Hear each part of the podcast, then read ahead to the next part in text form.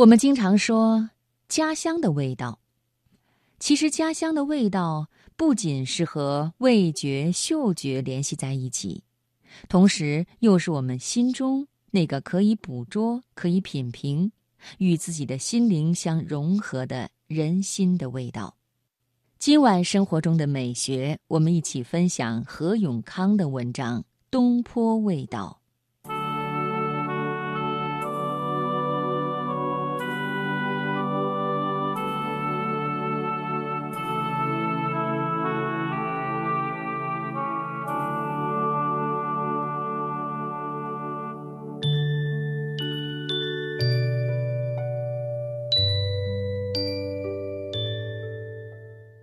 许多年来，苏东坡是眉山人心中的代表人物，整个眉山到处都有苏东坡的影子。东坡就不是一个人名了，而是一个地名，其味道也不仅仅是苏东坡一个人的味道，而是一个地域的味道了。当年苏轼被贬到黄州，家里生活困难，黄州太守怜爱有加。便把一废弃的军队营地交给他无偿耕种，以补贴家用。这是一块无名高地，地处城东，被苏轼命名为东坡。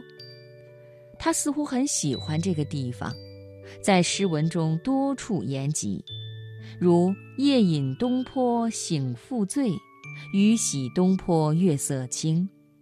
后来他干脆就以东坡自号。东坡居士。那时的他或许做梦都不会想到，东坡这个号会比他的名士深入人心得多，而且还会成为一张城市名片，给故乡带来美誉，给乡亲带来福祉。虽然眉山的朋友让我领略到不少大饱口福的东坡美食。但我认为这还不完全是我心目中的东坡味道，或者说，这只是一个地方苏东坡故里的味道，而不是一个人苏东坡的味道。那么，苏东坡的味道是什么呢？我想到了一种抽象的意念中的味道。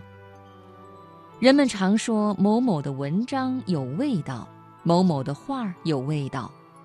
到底是个什么味道，却只可意会不可言传。苏东坡是大文人，文化的味道在眉山城里随处都可以嗅到。你跟着明月、婵娟、天上宫阙这样的店招牌走，感觉是在苏词中穿梭。店铺不管经营的是什么，墙上挂的字画都少不了苏东坡。音量很低的背景音乐，一定有用苏词谱写的曲子。大大小小的书店或书摊上，与苏东坡有关的图书总是摆在显眼的位置。一翻开，就有纸张油墨特有的香味儿，夹杂着东坡的气息扑鼻而来。再譬如丹青的味道，苏东坡的书画都很了不起。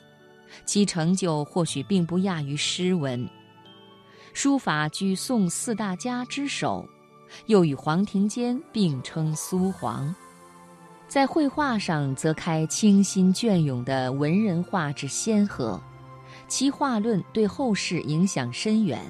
苏轼汉墨味道也由历史深远处飘到了今天。